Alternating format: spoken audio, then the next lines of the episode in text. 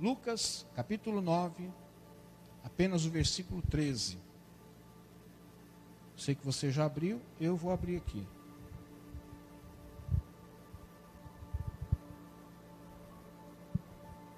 Ele respondeu: Dei-lhes vocês algo para comer. Eles disseram: Mas nós temos apenas cinco pães e dois peixes, a menos que compremos alimento para toda essa multidão. Somente até aí. Feche seus olhos mais um instante. Pai, esta é a sua palavra. Me ajude a compartilhar com os teus filhos e as tuas filhas aquilo que eu entendi que o Senhor plantou no meu coração. Eu reconheço a minha limitação, a minha pequenez, a minha fragilidade, mas eu confio plenamente no Senhor. Eu confio plenamente no Teu Espírito, Senhor. A minha oração é para que todos aqueles que aqui estão, e aqueles que estão na live também, eu não sei como está o coração de cada um. Mas eu sei que o Senhor tem nas mãos o coração do rei. E o Senhor inclina para onde o Senhor quiser. Ora, como o Senhor tem nas mãos o coração do rei, de uma autoridade maior, o que dirá dos nossos corações? Te peço, Senhor, que se porventura existir dentre nós alguém atribulado, preocupado, agitado, que a minha oração, Pai, seja ao Senhor por essa pessoa, para que o Senhor acalme a alma de cada um que aqui está. Traga tranquilidade na sua alma. Como disse o salmista, por que você está tão abatida, tão agitada, minha alma? Confie em Deus, espera nele. Eu tenho certeza, Pai, que nós sairemos deste lugar com uma outra visão, com uma outra postura e com a esperança de que aquilo que talvez aos nossos olhos seja impossível, em tuas mãos todas as coisas tornar-se-ão possível. Nós oramos agradecidos em nome de Jesus. Amém. Me vem agora, tá? Só vou falar isso que me veio agora. Nós não temos esse costume, e não é porque não temos esse costume é que nós não podemos fazer isso. Mas se de repente, no final do culto, você precisar de uma oração. Às vezes, ah, pastor, mas eu creio na oração que faz aqui. Então tá bom, vai, siga na sua fé. Mas às vezes existem pessoas que falam, pastor, precisaria de uma oração, o senhor pode orar por mim? Procure a gente aqui no final do culto, nós estamos para isso. Nós não temos esse costume, mas se você vier aqui e desejar que nós oremos por você, nós estamos à disposição. E não somente aqui no culto. Se você precisar também de um tempo, de um aconselhamento, de uma direção para a sua vida, talvez você esteja perdido, nós estamos aqui para isso também. Somos limitados como vocês? Sim. Mas cremos que através do Espírito Santo Ele pode nos dar a direção para as nossas vidas. Amém? Meus irmãos, qual é uma das primeiras coisas que nós lembramos de fazer após nós termos recebido o salário do mês? Gente, como é que pode? Eu falei, eu escrevi aqui, ó, escrevi aqui. Ó. A maioria vai escrever assim: bom, pagar contas. Quem é que faz? Quem paga as contas? Quando você recebe o salário, a primeira coisa que você faz é pagar a conta. Vocês não estão pagando conta, não? Os que não ergueram a mão não estão pagando conta? Não, mas é após ter recebido o salário. Se você recebeu o salário, qual é o costume seu logo primeiro? Ah, vou pagar as contas? Tudo bem. Eu acredito que algumas pessoas façam isso também. Eu sempre tive esse costume também de logo que peguei o primeiro dinheirinho, o primeiro salário, a primeira entrada, eu sempre fiz isso. Honrar os compromissos que eu tenho. Pastor, mas se não der para comer, não der, vai dar para comer, o Senhor vai providenciar. Mas eu preciso, como cristão, honrar os meus compromissos, né? Pagar a conta de Enel, até porque tem, tem um representante da Enel aqui. Meu amigo, se eu não pagar, eu estou frito. Mas depois de você pagar as contas, vem uma das maiores necessidades do ser humano a ser cumprida. Qual é? Comer. Comer. O que você falou, amigo? Comer. Quem aqui não faz? Quem aqui faz compra todo mês? Só alguns estão fazendo compra? puxa vida, nem eu estou fazendo, o Pedro, a Maria Rita fazendo, casadinho de novo, estou com inveja. Você faz compra, Douglas? Três vezes no mês? Ah, cada três meses. Não, porque agora assustei. A hora que ele falou três vezes, eu falei, meu, três vezes no mês eu não estou fazendo uma. Três vezes. Você faz compra também, Walter? Todo mês? Me convida lá, rapaz. Deixa eu levar um carrinho pequeno do lado ali. Pequena coisa, não precisa ser muita coisa, não. Nós, nós, nós quando pagamos as nossas, os nossos compromissos, uma das coisas imediatas que nós lembramos sempre é fazer a compra. Porque é algo de necessidade. Eu não sei como cada um de vocês se organiza nessa área. Eu não faço compra mensal já há algum tempo. À medida que vai entrando, vou lá comprando. Vai entrando, vai lá comprando. Então, há algum tempo eu não faço aquele negócio de entrar no mercado, pegar um carrinho e. Não é encher o carrinho, mas fazer a compra. Há muito tempo nós não fazemos isso. Mas normalmente o que nos serve de regra seria o seguinte: quando a gente vai fazer a compra, a gente, o que, que a gente compra quando entra no mercado? Logo de imediato você compra o quê? O básico. Não é verdade? É o básico. Você não vai sair na seção de chocolate, quitute, comprando salsicha, salame, até porque, meu amigo, no, no corredor do salame já tem um tempo. Eu já nem sei o que é o corredor do salame. Já tem um bom tempo que eu não passo no corredor do salame. Comi esses dias um salame, mas foi na casa de uma pessoa. Mas há algum tempo eu não passo no corredor do salame. Mas a primeira coisa que a gente faz, e quando nós fazíamos compra, nós fazíamos isso também. Vamos começar primeiro comprando o quê? O básico. O que é o básico? Coador, margarina, produto de limpeza, café. A Michelle, a Michelle, a Michelle já está. Quanto tempo você tem de casado, Michelle? Dois anos. Não, eu quero ouvir uma mais recente. Ah, Rita, Rita, o que, que é? Vai, o básico, o que, que é? Olha só, minha tá boa de. Não vou nem perguntar para o Douglas, que o Douglas já sabe até de cor, né, Douglas?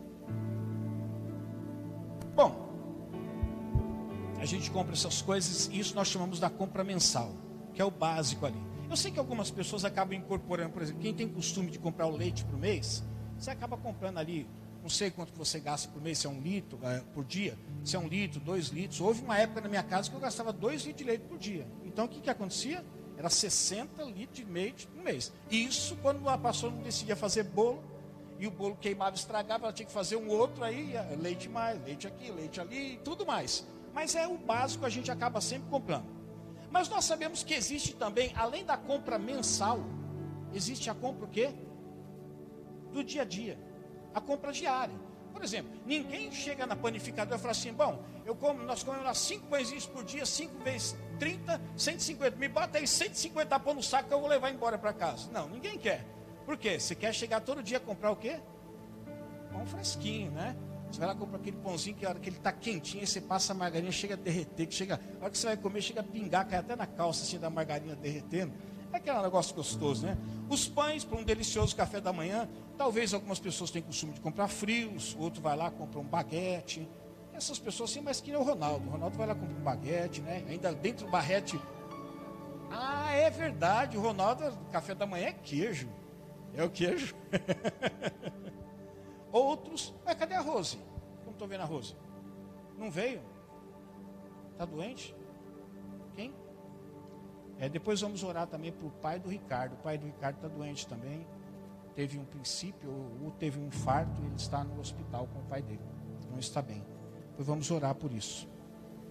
Bom, essa compra diária para o almoço, eu não sei aqui, algumas pessoas também incorporam na, na compra mensal, às vezes a mistura, né? Para uma semana, 15 dias, para 30 dias.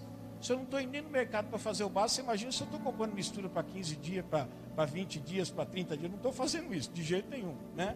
Mas aí a gente acaba comprando, por exemplo, a gente acaba comprando uma picanha para quem fez o L, não é verdade? Para quem fez o L, com certeza está comprando a picanha, ou talvez uma abóbora assada na grelha, aí por aí é fora. Essa é a compra, é o quê? A compra diária. Mas também existe outra compra. Parece até que sou especialista, né? Existe a compra mensal, que é o básico que você faz. Existe a compra diária, todos os dias você vai lá comprar alguma coisinha, uma mistura, um pão, alguma coisa. Mas existe aquelas compras que nós chamamos de compras emergenciais. Aquela que você fala assim, bom, eu estou gastando 3 eh, quilos de, de feijão por mês. Só que de repente, o pessoal lá está mais faminto, e os 3 quilos de arroz não dá aquele mês. Chega com 15 dias, acabou os 3 quilos de arroz, você já pensa, vou ter que comprar mais arroz. São aquelas compras emergenciais. Por exemplo, lá em casa acontece muito isso. Até porque a pastora agora está diminuindo. Os filhos estão casando, estão indo embora, está diminuindo a quantidade de roupa. Mas antigamente, meu amigo, sabão em pó lá que nem pão. Parece que ela todo dia tinha que comprar um sabão em pó, porque era muita roupa lavando. Mas agora os filhos vão casando, vai diminuindo. Por exemplo, essas compras emergenciais, sabão em pó, às vezes acaba a cândida, às vezes acaba a pedra de sabão. Você vai tomar banho, cadê o sabonete? Tomar banho sem sabonete, não dá, né, meu amigo? Ficar só esfregando água no corpo não tem graça. E pegar shampoo e esfregar no corpo também não tem graça de jeito nenhum.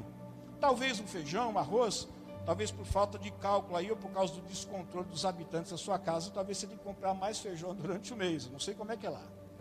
Mas ainda existe um outro tipo de compra. Talvez você diga assim, pastor, mas nem eu estou comprando tudo isso. Que negócio que é esse?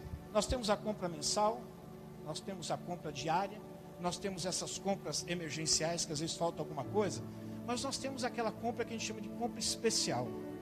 O que é compra especial? Essas compras são aquelas que nós mesmos fazemos sazonalmente, ou seja, de tempo em tempo. É aquela compra que você faz quando você convida alguém para ir na sua casa, como por exemplo, eu, você, pastor, vamos lá tomar um café lá em casa? Aliás, nós estamos há 12 anos nesse lugar. Tem muita gente que me convidou para tomar um café na sua casa. Só aqueles que não convidaram ficam, fiquem constrangidos, tá? Os que convidaram não tem nenhum problema. para tomar um café da tarde, um almoço, talvez um jantar. Sérgio estão sempre convidando ele, né, Sérgio?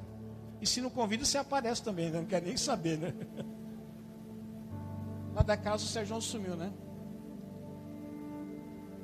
Vai lá, né, Sérgio?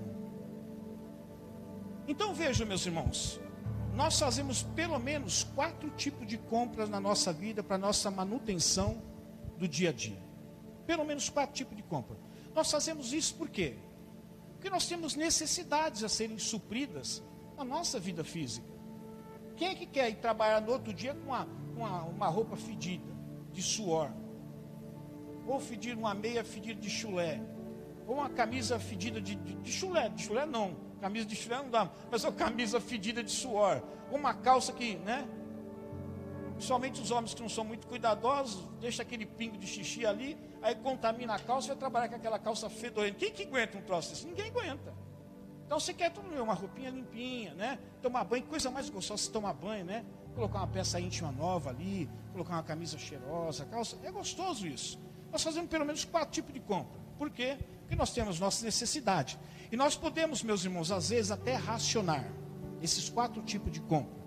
Mas nós nunca deixamos de fazer. Nunca deixamos. Primeiro tipo de compra, como eu disse, é aquele tipo de compra básica. Nós fazemos porque nós entendemos que o ser humano, ele precisa pelo menos do básico para viver ou para sobreviver.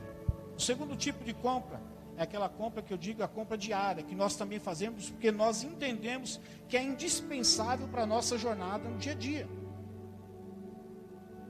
O terceiro tipo de compra é aquela que nós fazemos, a emergencial, porque nós também entendemos que isso ou aquilo é necessário para iniciar ou para concluir o que é uma determinada tarefa. Faltou o sabão em pó, a máquina está ligada, já encheu de água, a roupa já está jogada, faltou o sabão em pó, você vai fazer o quê? Não, tem que ir lá buscar. Nem que for para comprar o sabão de coco mais ruim que tem, ou o sabão em pó mais ruim que tem, mas se eu preciso, agora já está tudo ali, preciso lavar. Não tem jeito. Ninguém vai ficar jogando qualquer outro tipo de coisa, ele vai jogar um sabão, uma pedra de sabão lá dentro. E o quarto tipo de compra é aquela compra especial. Nós também fazemos porque entendemos que se vamos oferecer nosso convidado de honra, seja ele quem for, nós precisamos, no mínimo, oferecer o melhor. Mas é o nosso melhor, tá? Não significa que você tem que ser o melhor que o outro, mas o seu melhor. Eu às vezes convido um pastor, um amigo meu para tomar café. A primeira coisa que eu falo para ele é assim: você come pão com margarina? Ele falou assim, alguns são cara de pau, falam assim, pô, mas você vai me convidar para tomar café na sua casa para comer pão com margarina? Falando, eu já estou avisando, de repente pode ter algo melhor. Mas se não tiver, pelo menos o pão com margarina está garantido. Você come? É claro que é brincadeira deles. Você fala, não, tudo bem. Até o pão seco eu como. É mentira deles, mas tudo bem, eu acredito mesmo assim.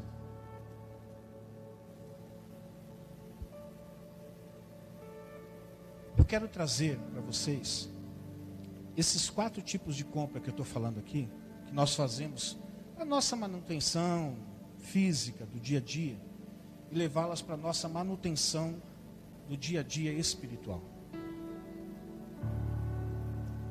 Nós tomamos certo cuidado com esse corpo físico que é importante nós tomarmos cuidado, zelarmos por esse corpo. Mas esse corpo, a vida, não é composta somente daquilo que você vê, somente da matéria. Nós não nos esquecemos de comprar o básico por mês, nós não nos esquecemos de comprar as coisas que são para o dia a dia, nós não nos esquecemos ou deixamos de lado aquelas compras emergenciais. Tomamos muito cuidado quando vamos fazer uma compra especial, porque vai vir alguém especial na nossa casa, nós queremos oferecer o melhor. Todos nós, meus irmãos, temos necessidades físicas, mas todos nós também temos necessidades espirituais e que nós não podemos ignorar. E permitir que muitas vezes, ao ignorarmos essas necessidades espirituais, a gente possa entrar num estado de inanição, ou seja, de fraqueza espiritual. Eu sei que salve alguns momentos em que as pessoas se dedicam à prática do jejum, ficam às vezes meio-dia sem se alimentar, um dia inteiro, outros às vezes por dois, três dias ou mais, estão acostumados a fazer isso. Mas todos os dias nós gostamos de levantar, né? Tomar um café quentinho, comer um pãozinho. A gente gosta de abrir o armário e ter as coisas à disposição. Eu nunca passei por isso, mas deve ser muito triste você chegar na hora do almoço e abrir o armário, você olhar e saber que não tem um caroço, como diz minha esposa, um caroço de feijão, um, um punhado de arroz para você cozinhar para comer. É muito triste isso. É muito triste quando às vezes você precisa de alguma coisa de emergência ali, você olha e você não tem uma moeda dentro do bolso. É horrível isso. E ainda mais quando você convida alguém para ir na sua casa, justamente o dia que você convidou não saiu o pagamento, você não tem nada, não tem nada no banco. Para que vergonha que eu vou passar agora. Mas a verdade é que às vezes nós temos nos preocupado muito mais com essas necessidades voltadas para a nossa vida física, mas não temos cuidado de fazermos essas compras, sejam elas básicas, sejam elas diárias, sejam elas emergenciais, sejam elas especiais, para a nossa vida espiritual. O apóstolo Paulo, ele escreve na sua carta em 1 Coríntios, capítulo 11, versículo 30, ele dá uma orientação na ceia do Senhor, ele descreve que existem muitas pessoas que estão fracas, outras pessoas que estão doentes e outras pessoas que já até morreram. É o morto vivo. É o fraco que pensa que está forte, é o doente que pensa que está saudável. E ele está falando aqui, não da vida física, ele está falando da vida espiritual. Existem pessoas espiritualmente que estão fracas. Existem pessoas que espiritualmente estão doentes. E existem aquelas que são mais agravantes. Existem pessoas que estão espiritualmente mortas, pensando que estão vivas. E ainda hoje existem pessoas assim no seio da igreja. Fracas, doentes, e algumas já morreram. E tudo isso por quê? Porque as pessoas se esqueceram de fazer aquilo que nós vamos chamar de compra do dia a dia para a sua vida espiritual. Eu quero que vocês saiam daqui hoje, meus irmãos, determinados a fazerem essas compras. Pois são essas compras que vão determinar se vocês vão se manter firme ou não na caminhada do Senhor. Assim como, se você não fizer a compra do mês o básico, e todos os dias você não ter o café da manhã, seja o mais simples, o café com leite ou o café só, um pão com margarina, todo dia você sair em jejum. E quando chegar na hora do almoço, você também não ter a sua marmitinha para comer alguma coisa. Se chegar no café da tarde, você não tiver nada, e à noite também, você vai ver que a jornada vai ficando cada vez mais difícil física. Vocês acham que na vida espiritual também isso não vai acontecer?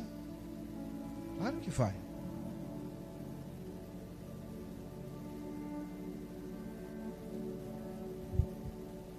Quero fazer um convite para você essa noite. Vamos então para a nossa primeira compra? Vamos ou não vamos? Vamos pegar o carrinho? Cada um pegar o seu carrinho aí. Vamos encher esse carrinho? Quero que você preste bastante atenção essa noite no que eu vou falar. Porque eu não quero ver ninguém que aqui está passando fome. Mas não é fome de abrir o guarda-louça, o guarda-roupa, o guarda-comida e não ter nada.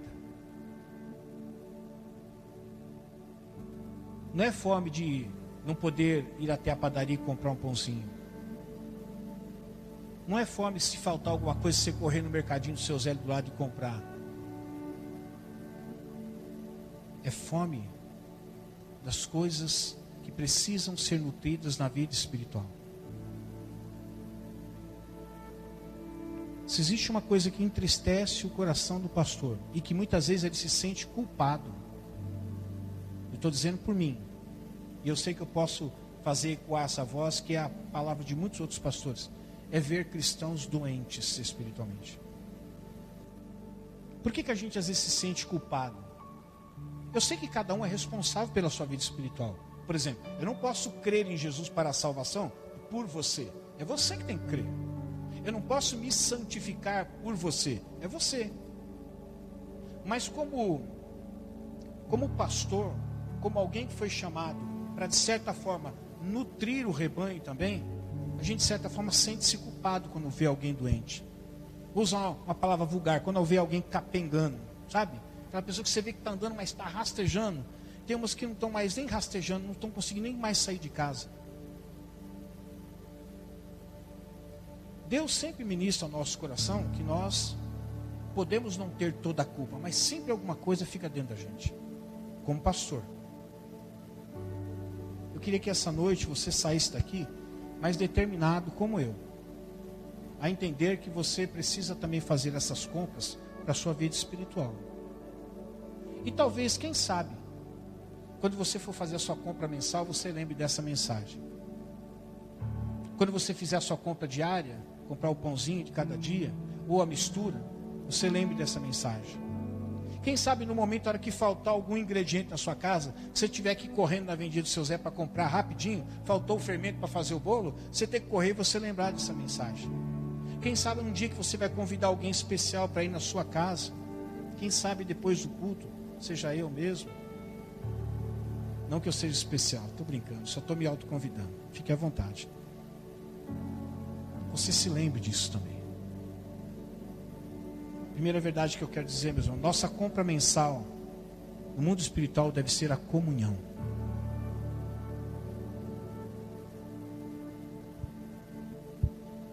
Como é triste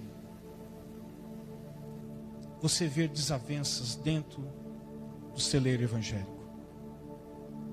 Como é triste você ver, às vezes, às vezes irmãos que não se dão bem com outros irmãos. Como é triste você ver pessoas evitando outras pessoas. Como é triste você ver, às vezes, uma pessoa, de repente, deixando a sua igreja por coisas tão, tão assim, irrelevantes. Quando eu digo para você que na sua compra mensal para a sua vida espiritual não pode faltar a comunhão, porque nós somos chamados para representar um corpo. E embora as partes do nosso corpo sejam diferentes umas das outras, se você pegar os dedos das mãos, embora os dos pés também são chamados de dedos, mas eles são diferentes. Se você pegar a sua mão, ela é diferente do pé. Se você reparou ou não reparou, por mais que você tenha duas orelhas, mas se você reparar bem você vai ver que uma é diferente da outra.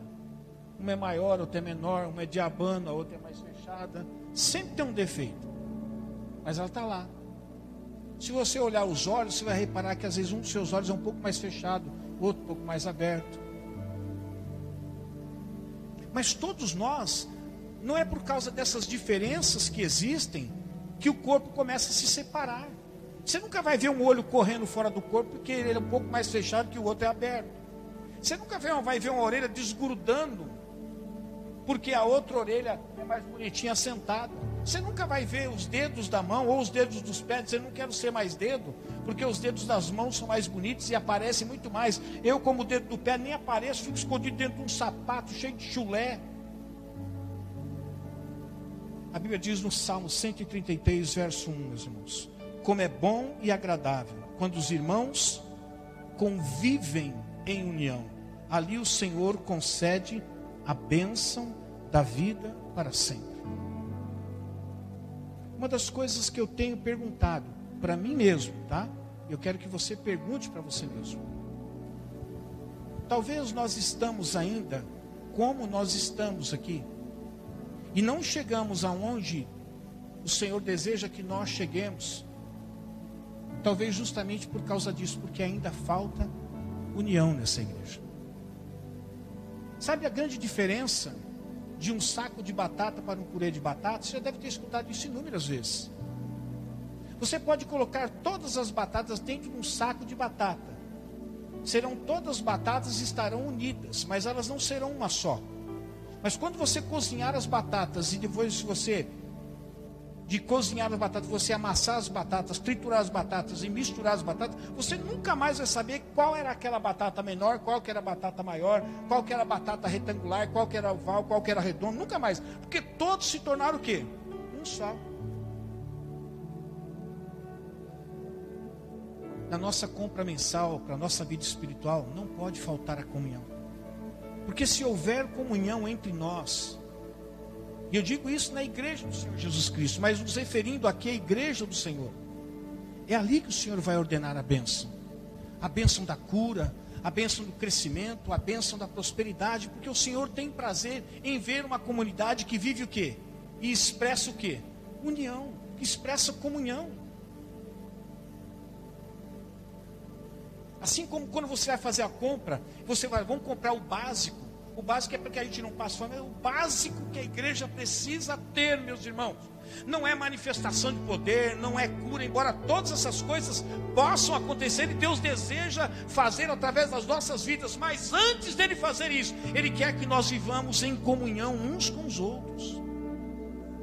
Que as nossas diferenças não venham nos separar, mas venham nos unir para que nós que possa nos completar. E que eu tenho vivido a experiência muitas vezes é que as diferenças têm afastado as pessoas. Aí eu penso assim, por isso eu não posso mais estar aqui. Eu penso assim, então eu não posso vir mais a esse lugar. Eu não posso mais na casa daquele irmão. Esqueça isso. As diferenças existem para que nós completemos uns aos outros naquilo que nos falta. Veja como é ruim a falta da comunhão. 1 Coríntios 3, 3b diz assim: Por quê? Visto que há inveja e divisão entre vocês, não estão sendo carnais e agindo como mundanos? Apóstolo Paulo, quando ele escreve aos Coríntios, está dizendo: Olha, enquanto houver entre vocês divisões, enquanto houver entre vocês a inveja, mas nós vamos frisar aqui só a divisão, a divisão entre vocês, ele está dizendo: vocês ainda estão sendo pessoas que, embora embora tenham nascido espiritualmente, vocês ainda vivem carnalmente e vivem como as pessoas do mundo, como você era. E não é bom que seja assim, porque o desejo do Senhor é que as divisões não existam. Como pode o corpo de Cristo viver dividido? Você tem liberdade de pensamento? Tem, é claro que tem.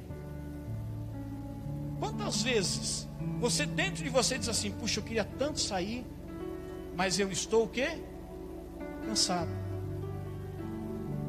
A mente está dizendo: "Eu queria sair", mas o corpo está dizendo o quê? "Eu estou cansado". Mas a mente não vai brigar com o corpo. E nem vai dizer assim, também não, não dou ordem mais nenhuma para o braço mexer, a perna mexer, o olho fechar, por abrir. Não, ele entende. A mente entende, o corpo está cansado, vou dar descanso para ele. Se você quer aprender a viver em comunhão, e quando você for fazer a sua compra mensal, não lembrar que esse é o básico. Você não precisa ser cheio de poder. Você não precisa falar em novas línguas. Você não precisa fazer milagres. Você não precisa ser um exímio pregador. Você não precisa ser um exímio músico. Você não precisa ser o, a pessoa que tem uma ótima oratória. Você não precisa ser aquele que domina todo, todos os mistérios que foram escondidos, que por alguma razão Deus desejou revelar a você. Não precisa nada disso. Mas uma coisa você precisa ter na sua, na sua compra do mês mensal básico: é comunhão. Igreja que não tem comunhão e igreja que começa a imperar fofoca, maledicência, não vai. Não vai. Costumo dizer para minha esposa o seguinte: só existe fofoqueiro porque existe ouvinte. A Bíblia diz isso, olha. Se você não jogar a madeira no fogo, o que, que vai acontecer? O fogo vai apagar. Ele pode até queimar aquele resto de madeira que tem ali, mas olha que queimou, não tem mais, vai apagar.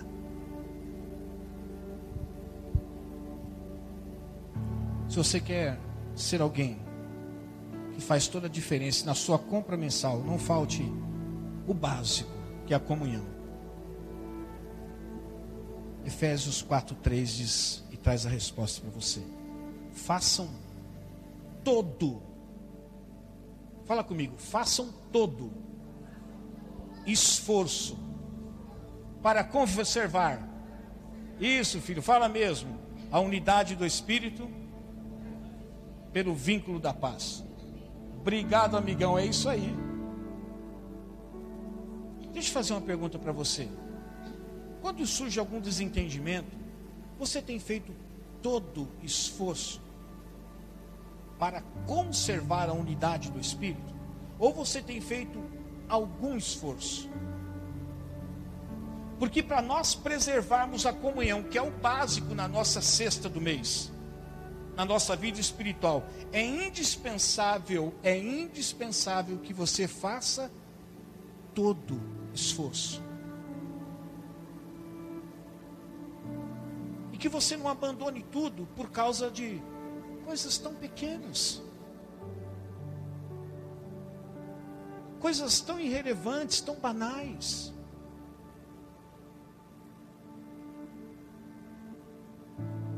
Segunda verdade, a nossa compra não mensal, mas a compra diária agora, deve ser a oração. Por que, que ela não é uma compra mensal? Ela é uma compra diária agora. Porque ninguém senta um dia para orar para o mês todo. O negócio é o seguinte: vou sentar hoje, meia-noite, e só vou parar de orar meia-noite do dia seguinte, que vai dar quantas horas? 24 horas, porque depois, os 29 dias, eu não vou ter tempo mais de orar. Então, vou fazer um pacotão aqui de oração, vou orar 24 horas, porque os 29 dias depois eu não vou orar. Não. Oração é todo dia. É uma compra que você tem que fazer todo dia. É o pãozinho que você vai todo dia. Ninguém quer. Ah, lá eu compro o pãozinho de manhã. Aí o que acontece? À tarde ainda dá joia, ainda dá. Já deu uma murchada, porque os pãozinhos de hoje tá assim, né? Você, a hora que você sai da padaria já começa a murchar.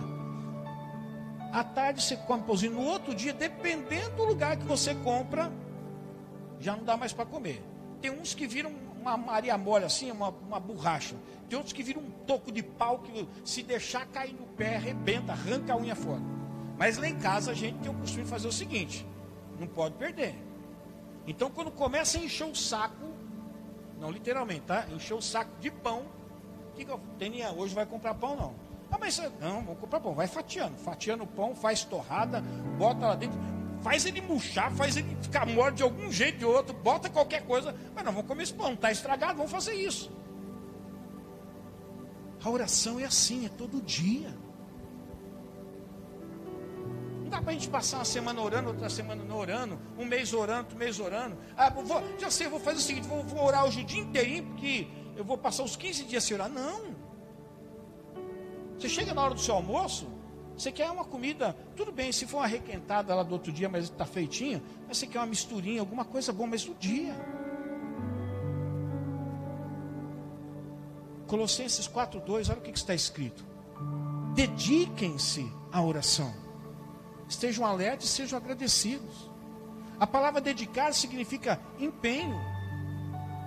Muitas vezes renúncia. Muitas vezes é você priorizar aquilo que verdadeiramente se tornou prioridade para você. E se a oração ainda não tem se tornado prioridade diária para você, então o convite que a palavra de Deus faz a nós é esse: olha, gaste um tempo para você se dedicar em oração. Seja na segunda, na terça, na quarta, na quinta, na sexta.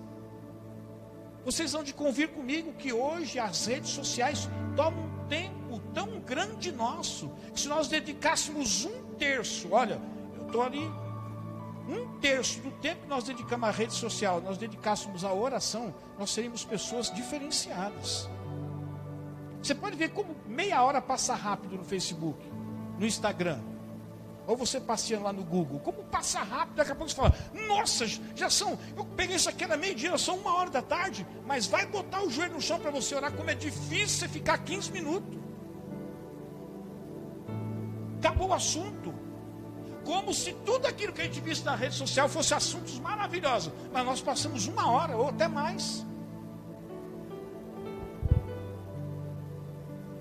Segundo Crônicas, olha como é ruim uma pessoa começar a confiar somente nas coisas naturais e esquecer de buscar ao Senhor. Segundo Crônicas 16, 12 diz assim: No 39 ano do seu reinado, Asa, olha, 39 ano, 39 anos que esse homem estava o quê? Reinando. Ele foi atacado por uma doença nos pés. Eu não sei que doença que é, mas é uma doença no pé, nos pés. Embora a sua doença fosse grave, o que, que ele fez? Não buscou a ajuda do Senhor, mas só do que? Você vê alguma semelhança nos dias de hoje? Vamos ser sinceros, uns com os outros aqui. Quando a gente fica doente, a primeira coisa que a gente faz é o quê? Procurar um médico. E no caminho a gente vai falando, Senhor, tem misericórdia, Senhor, tem misericórdia, Senhor, me guarda, Senhor, tem misericórdia. Enquanto que seria, olha, vou dobrar o joelho, vou orar aqui, Senhor, eu estou indo lá, não deposita a minha confiança nos médicos, mas creio que eles são ferramentas usadas em tuas mãos que pode abençoar a minha vida. Todavia, a minha confiança vai estar aonde? No Senhor. Mas nós saímos desesperados. E pior que chega lá, o médico dá uma palavra para você: olha, não sei não, hein? Vamos fazer uns exames aí que esse negócio para mim está fedendo. Hein? Tem coisa ruim aí. Aí você já entra em desespero. Aí, a hora que chega o resultado do exame, faz que nem um médico vai ver se Você já viu o resultado do seu exame? Ele olhou para mim na bolota do meu olho e falou assim: Você já viu o resultado do seu exame? A hora que ele falou isso, quase que eu tive um infarto. Aí o médico falou assim: Bom, segundo os resultados aqui, né, que são bem assim, segundo os resultados aqui, tá tudo bem. Aí você fala: O quê?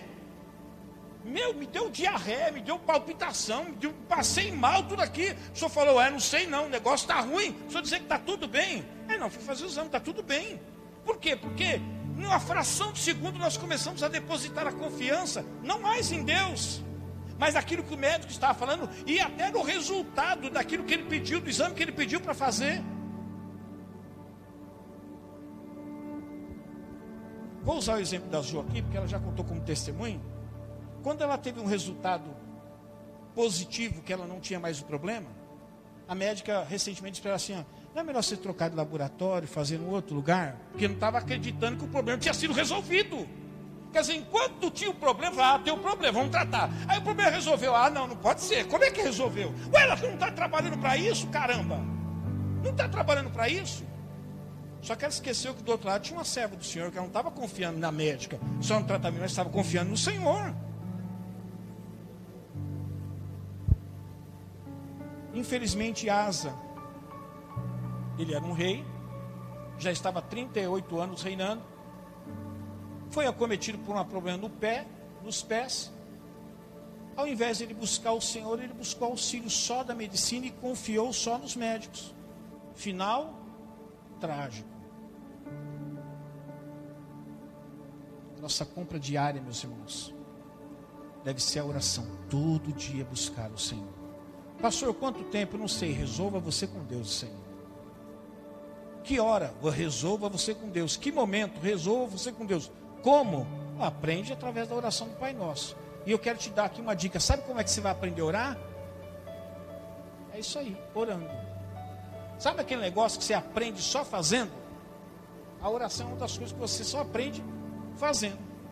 Você fala assim, ah, você vê uma pessoa falar assim, ah, pastor, não consigo orar, você, mas você está orando? Não, é claro, é claro, amigão. Você quer aprender a orar não orando? Você nunca vai aprender a orar não orando. Você vai aprender a orar orando. É assim.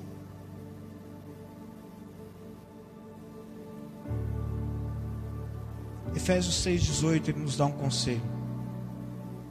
Ore no Espírito em todas as ocasiões. E a todo momento, a todo instante, em qualquer ocasião, dia, noite, tarde, madrugada, dentro do carro, dentro do metrô, instalando microfibra. Você faz com microfibra? É.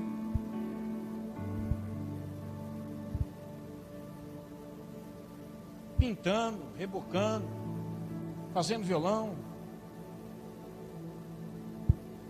trabalho de estética, TI, e por aí fora. Hora que vai dar um remédio lá para o paciente lá, todo tempo, Senhor, aqui é uma ferramenta que me abençoa essa pessoa, cura ela.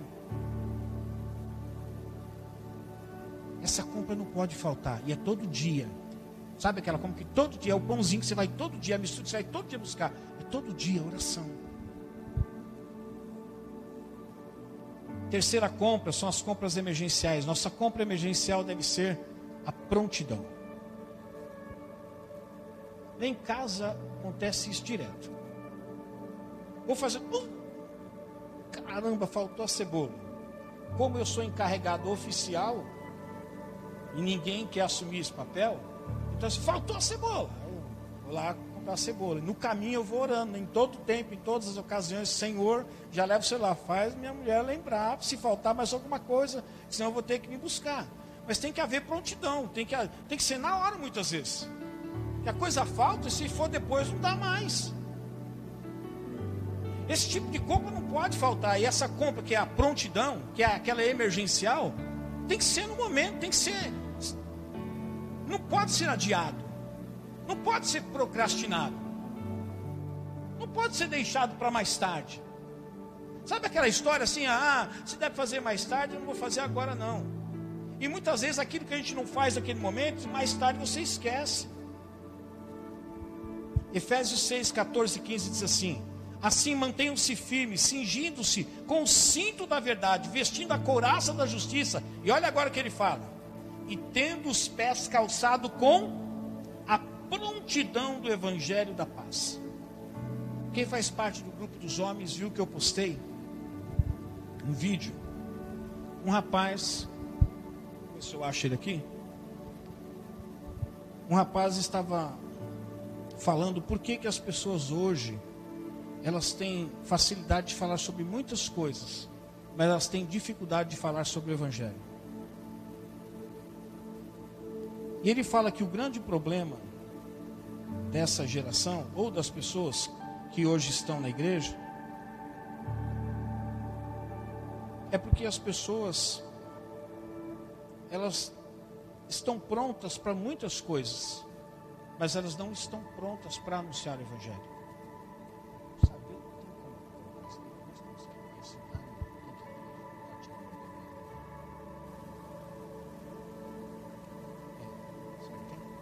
Vamos ver se dá tempo, o Gustavo vai colocar ali, enquanto eu vou falando aqui. Essa compra emergencial que tem que ser ali naquele momento, que eu dei o nome por prontidão, é porque todo cristão que não está pronto para anunciar a mensagem do Evangelho, sempre uma outra coisa está ocupando esse lugar, alguma coisa precisa ser acertada em sua vida. Que vocês reparem, nós temos encontrado tempo para tudo. Nós encontramos tempo para trabalhar, nós encontramos tempo para nos divertir, nós encontramos tempos para fazer aquilo que nós gostamos, lazer. Mas pode ver que a gente tem uma dificuldade muito grande de encontrar tempo e de falar com propriedade a mensagem do Evangelho. Parece que nós nos tornamos em pessoas com medo de ofender as outras pessoas. Nós nos tornamos em pessoas tímidas. Nós temos mais medo de perder a amizade de alguém, temos receio de perder a amizade de alguém por falar a verdade da palavra de Deus, do que temor a Deus por não falar a verdade da palavra de Deus. Olha só o que esse rapaz fala ali, ó. É rapidinho.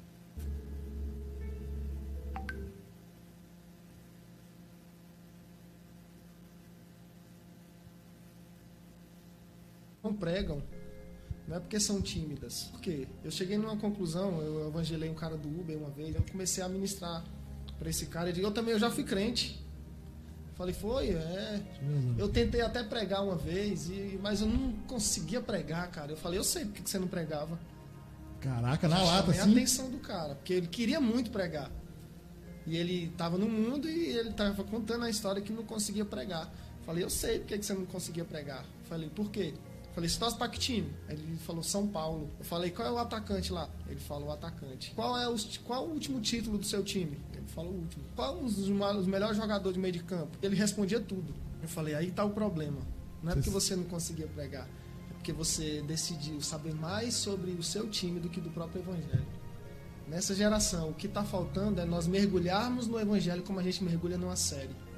A gente se assistir uma série, a gente sabe todos os personagens, o que vai acontecer no início, no meio e no final. Então, e a gente quer saber tá o próximo nisso. passo, o próximo passo.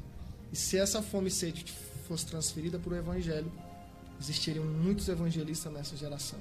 Não é porque é tímida, não é porque não sabe pregar, não sabe falar, não é porque é porque ela não sabe o que falar. Porque aquilo que eu domino, eu não tenho vergonha de expor. Se eu sei o evangelho, é natural eu falar do evangelho. Somos cartas vivas. O que é está escrito em você? Muitas pessoas não pregam. Obrigado. Vocês viram? Aquilo que você se dedica é aquilo que você não vai ter dificuldade nenhuma se expor. Mas aquilo que você não se dedica, você está sempre inseguro. Por isso que existem muitas pessoas inseguras em pregar o evangelho. Porque elas não sabem. Elas não se dedicam. Elas se dedicam ao trabalho. Elas se dedicam a assistir uma série que muitas vezes. Eu já assisti série. Muitas vezes a série vai. É, 10 episódios, 15 episódios, 20 episódios, 30 episódios, 40 episódios, e a gente vai embora. Coisas que às vezes não vai nem nutrir a nossa vida espiritual, mas a gente vai embora. E se perguntar o nome dos personagens, sabe tudo. A narrativa sabe toda. Mas se perguntar quem foi que desceu da arca, é capaz de algumas pessoas dizer que foi Noé. Foi ou não foi?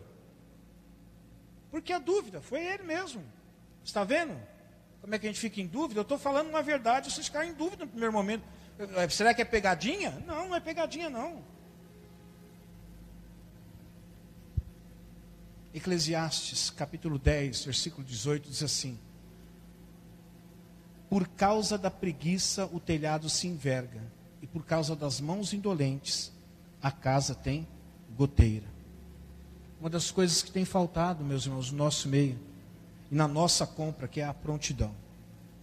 Nós estamos sempre adiando a nossa vida de oração, nós estamos sempre adiando a nossa vida de devocional leitura da palavra de Deus, a nossa vida de jejum, a nossa vida congregacional, de estar, né? a gente está sempre adiando. Semana que vem eu começo, depois eu venho, depois vou lá, não, semana que vem, mês que vem, ah, daqui três meses a gente vai adiando, isso é falta de prontidão. Eu sempre dizia aqui, Vamos imaginar que você fosse portador de uma doença incurável. E que essa doença permitiria que você vivesse apenas um ano. E você recebeu o diagnóstico agora em janeiro. E você descobrisse que num determinado lugar estava se oferecendo uma vacina. E essa vacina traria a cura para a sua doença e não permitiria que você morresse. O que você faria? O que você faria? Certamente você iria a esse lugar à procura dessa vacina. Mas vamos imaginar que nesse dia, nesse dia, um amigo seu sofreu um acidente e ele está no hospital entre a vida e a morte. O que você escolheria? Ir lá visitar o seu amigo ou tomar a vacina, seria o último dia, só que essa vacina ia salvar a sua vida? O que, que você ia fazer? Você ia pedir licença para o amigo? Falou assim: Eu vou amanhã. Mas você ia fazer o quê? Vou tomar vacina. Porque por ele eu não posso fazer nada. Ele está lá, o que eu posso fazer por ele é orar. Mas a vacina, se eu perder, eu morro. É essa prontidão que está faltando na gente. Essa compra emergencial, sabe? Surge última hora, precisa ter. Não é assistir as pessoas indo embora. E muitas vezes se compadecendo as pessoas indo embora, mas não fazendo nada. Eu estive aqui com os homens ontem, pouquíssimos homens que estiveram aqui. É, engraçado, no encontro passado nós tivemos, estavam quase em 15 homens aqui. Ontem nós estávamos em 4, né? Eu não conto? É. Eu não conto? Ô, oh, Gustavo. Brincadeira, filho. Nós falamos dos tipos de homens que existem. Existe o homem produto, que ele vai ser sempre aquilo que os outros querem que ele seja.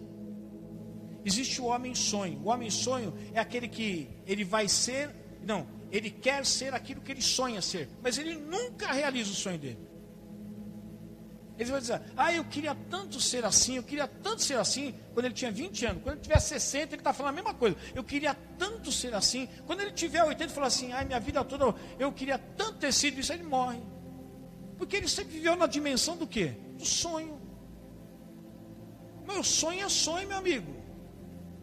Sonho só se torna em realidade quando você faz alguma coisa para que as coisas aconteçam. Não dá para ficar vivendo de ilusão. Ah, eu sonho que meu marido seja salvo. Eu sonho que meu vizinho seja salvo. Eu sonho que meu vizinho um dia entregue sua vida para Cristo. Ah, já sonhando, ele vai morrer e vai para o inferno, se depender de você. Se você não anunciar o evangelho para ele, nada talvez aconteça. Eclesiastes está dizendo, por causa da preguiça, o telhado inverno. E muitas vezes existe a preguiça espiritual. A preguiça de anunciar o evangelho, a preguiça às vezes de orar por uma pessoa, a preguiça talvez de fazer alguma coisa que está voltada para o reino de Deus. Precisa haver prontidão, disponibilidade. Tito diz assim: olha, 3:1. Lembre a todos que se sujeitem aos governantes e às autoridades, sejam obedientes. Olha o que, que ele diz agora: estejam sempre, estejam sempre a fazer o quê? É isso aí sempre, não é de vez em quando, ele está dizendo, estejam sempre prontos a fazer tudo aquilo que é bom. Eu pergunto para você, anunciar o evangelho é bom ou é ruim? Seja pronto a todo tempo, a todo instante, a qualquer momento. E por último, nossa compra especial deve ser a dedicação. Eu gosto desse versículo citado em Esdras, capítulo 7, verso 10, ele diz assim: Pois Esdras tinha decidido a dedicar-se, primeiro, a estudar a lei do Senhor, a praticar a lei do Senhor e a ensinar a lei do Senhor. Veja que Esdras ele assume três responsabilidades. A primeira, de dedicar-se o quê? A estudar a lei do Senhor. A segunda, de praticar aquilo que ele estudou. E de terceiro, ensinar as pessoas aquilo que ele estudou, ele estudou, não só no conhecimento, mas, não só no conhecimento, mas também a viver isso na sua própria vida. Isso chama-se dedicação. Sabe aquela compra especial que você faz? Quando você convida alguém na sua casa, às vezes aquilo que você nem come no dia a dia. Eu isso às vezes acontece comigo. Você vai perguntar para mim, vocês comem todo dia frio na, minha, na sua casa? Não. A maioria dos dias é pão com margarina. Mas se eu convidar alguém para ir na minha casa, eu fiz aquela brincadeira, vai ter a margarina. Mas eu sempre gosto de comprar um queijo, um presunto. O salame ainda está difícil, mas pelo menos o, o, presunto e o queijo, uma mortadela ouro, bem fininha, Maurinho, não é verdade? Aquela quase transparente, a hora que se montou assim, um negócio gostoso. Aí você compra um requeijão, passa assim, ó. Aí pega aquela, aquela chapeira, derrete. É um negócio. Olha, capaz da pessoa que foi convidada por você, ela já se convida. A semana que vem vai ter também. Quero estar aqui, quero estar disposto aqui. Você faz com a maior dedicação. Porque você, você está querendo oferecer para a pessoa aquilo que na realidade você não tem todos os dias, mas você quer oferecer o melhor para ela. É esse tipo de compra especial que não deve faltar no nosso, na nossa vida espiritual, sabe? A dedicação em tudo aquilo, seja no culto, seja na oração, seja na leitura da palavra de Deus, seja no seu chamado ministerial para aquilo que Deus chamou, que haja dedicação. Provérbios 18, 9 diz assim: Quem relaxa em seu trabalho é irmão do que destrói. A Bíblia às vezes ela é tão dura com algumas coisas, né? Tem coisas que a gente não gostaria de ouvir que a Bíblia fala, não é verdade?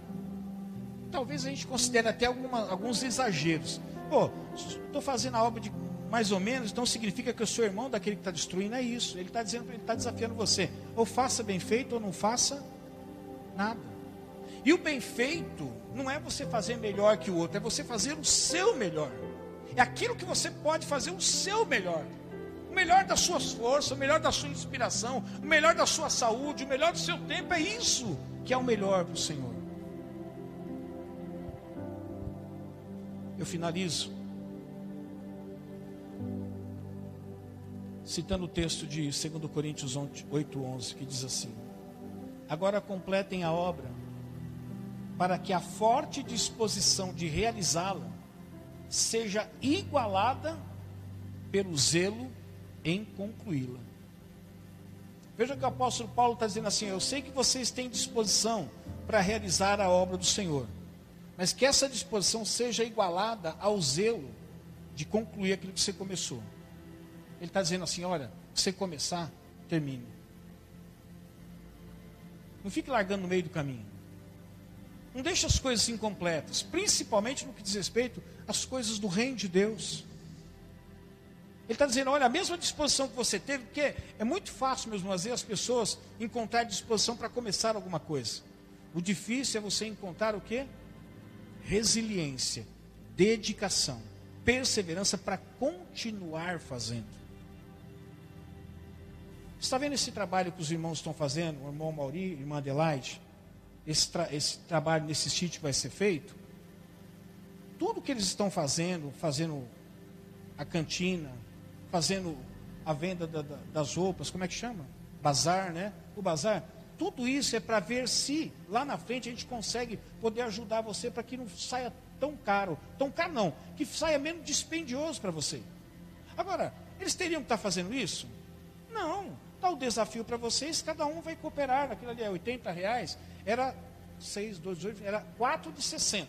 Só como atrasou agora, então 8, 3 de 80, 24. Mas eles estão se esforçando para ajudar vocês a irem. Eles não precisam disso.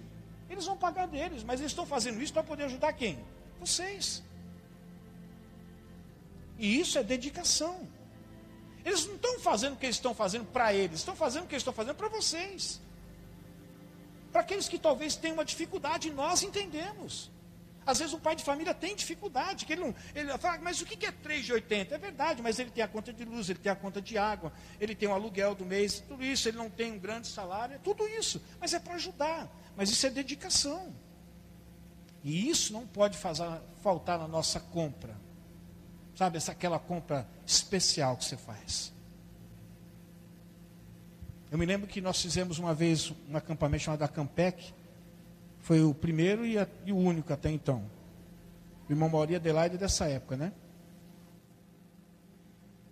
Nós fizemos não sei quantas feijoadas nesse lugar aqui. Justamente para reduzir o custo, só para poder oferecer uma oportunidade para as pessoas irem. Como eu disse para vocês, não é para não é para arrancar dinheiro para ficar guardado para a igreja, não é, é só para ajudar as pessoas.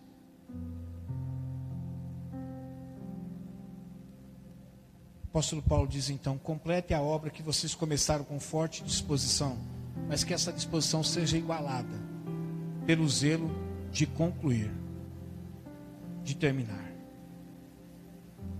Eu quero terminar essa mensagem dizendo para você: não deixe que falte a compra básica dos relacionamentos, que é a comunhão. Eu sei que o que eu vou dizer aqui pode ser uma utopia, mas é possível, tá? Aos olhos humanos é uma utopia, mas é possível. Seria bom que nós tivéssemos a igreja, que a comunhão fosse algo que nunca faltasse. Meus irmãos, parte de pessoas que não estão aqui saíram por coisas tão pequenas. Sabe aquele que a palavra de Deus diz em Coríntios 13 assim: o amor tudo suporta. As pessoas não estão suportando mais nada. Tudo é motivo para elas abandonarem, saírem, ir embora. Não é preciso. Mas tudo isso porque falta o quê? Comunhão. Não, você pensa diferente, não tem problema. Talvez o que você está pensando é justamente o que me falta. E o que eu estou pensando é o que te falta. Então fica aqui, vamos ficar junto, que isso aí vai ser ajustado. Um vai ajudar o outro. Não é motivo para largar tudo, chutar o balde, não. Quanto tempo você está aqui, William? Já perdi até a conta, tanto tempo que você já está aqui. Você entrou aqui, seu cabelo era tudo preto, agora já está cabelo branco já. Três anos? Acho que tem mais, hein? Mas tá bom. Três anos, né? Quatro. Se pensar bem, dá um cinco daqui a pouco. Sei que pessoas vêm e vão, mas seria tão bom que as pessoas viessem, ficassem, né? Seja aqui, ou na Igreja Aliança, na Presbiteriana, seja, mas fosse ficasse que não fosse por falta de comunhão que as pessoas fossem embora. Não. Eu amo tanto você que o amor suporta. Não. Não é motivo. Não deixe que falte a compra diária para o seu relacionamento com Deus, que é a oração. Isso não pode faltar, é o pãozinho de cada dia. Oração todos os dias.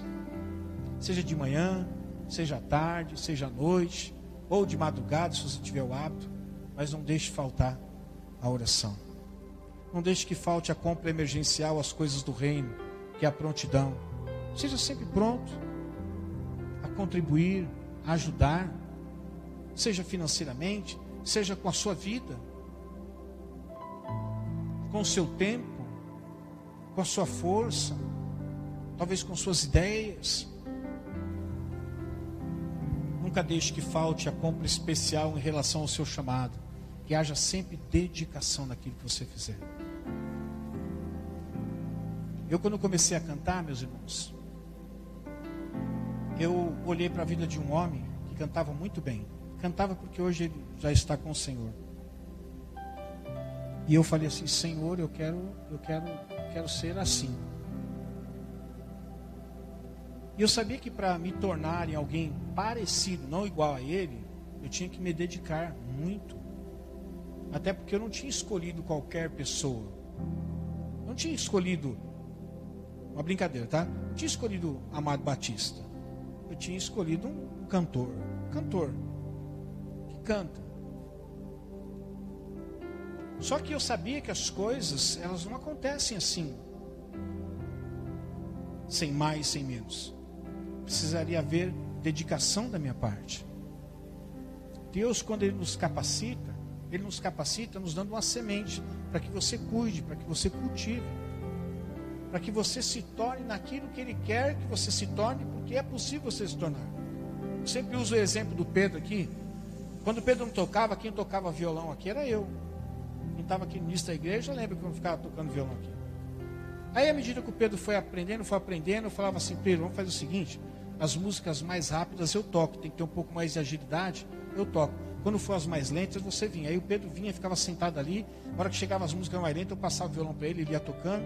Daqui a pouco foi para tocando uma, foi tocando duas. Daqui a pouco falou: vamos fazer o seguinte: eu toco uma rápida, você toca a outra rápida, mais duas lentas. Ele foi, Daqui a pouco já me expulsou, já não estou mais nem no grupo de louvor. Já. Ele faz infinitamente melhor, com muito mais capacidade do que eu fazia. Mas porque houve o quê? Uma dedicação. Você vai falar assim, o Pedro, ele começou tocando o que ele toca? Claro que não. E se você esperar ele com a dedicação que ele tem, eu estou usando o Pedro porque eu vejo a dedicação dele. Tanto é que ele não só treina, mas ele dá aula. Se você precisar de aula de professor de violão, é só contactar ele aí. Se você vê o Pedro daqui, por exemplo, daqui 10 anos, você vai falar assim: Poxa, Pedro, você já tocava bem, mas hoje você está tocando ainda muito melhor. Porque há uma quê? Uma dedicação. Tudo aquilo que você se dedica, meu, sempre o final é o quê? Tornar-se melhor. Sempre melhor. Quero convidar você essa noite a ir para sua casa determinado.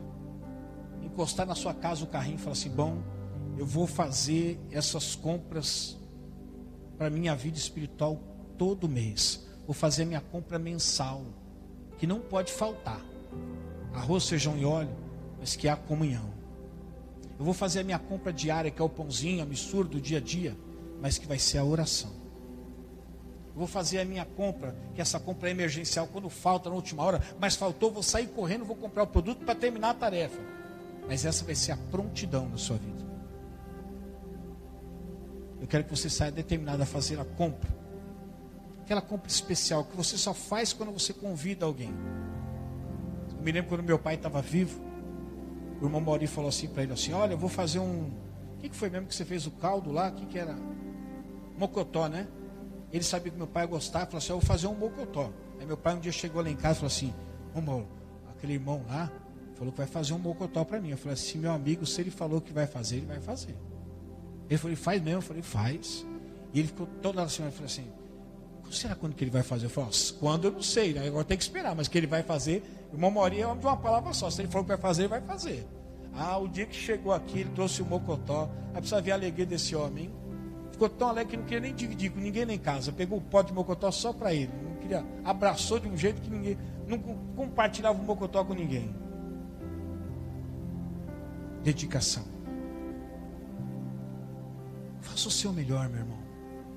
Seja para vir os cultos, seja orar, seja ler a palavra, seja em contribuir, seja o que for, mas faça com dedicação. É uma parte da sua compra, aquela compra especial que você faz que não pode faltar. Vamos ficar em pé?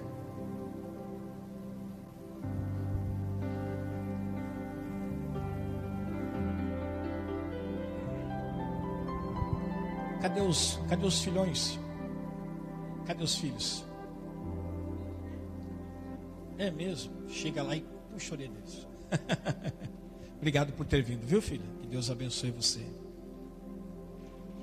Tem alguma música? Não pensou nada? Pensou alguma música? Douglas. Vocês estão me deixando na mão, hein? Vocês dois estão me deixando na mão. Mas tudo bem. Então, meu amigo, comendo pão essa hora, agora é hora de culto, viu? Agora não é hora de comer, não. Você está comendo pão agora? Me dá esse pão aqui. Me dá esse pão aqui. Aqui. Obrigado, viu?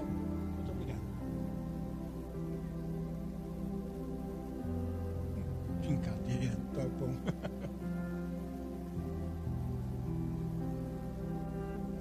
Promete para mim que você vai pensar em tudo aquilo que foi dito nesse lugar. Pense nisso. Se de repente você esquecer, está lá gravado, não é? No YouTube, depois vai para o Spotify. Acessa lá, lembra o que foi dito. Fala assim, Senhor, eu não quero todo mês esquecer desse carrinho aqui, mas tem que ser, tem que, não pode faltar o básico, não pode faltar o de dia a dia, não pode faltar aquele que é emergencial e nem aquele que é especial para a minha vida espiritual. Senhor Deus, obrigado por esta noite. Obrigado por esta palavra que o Senhor trouxe às nossas vidas.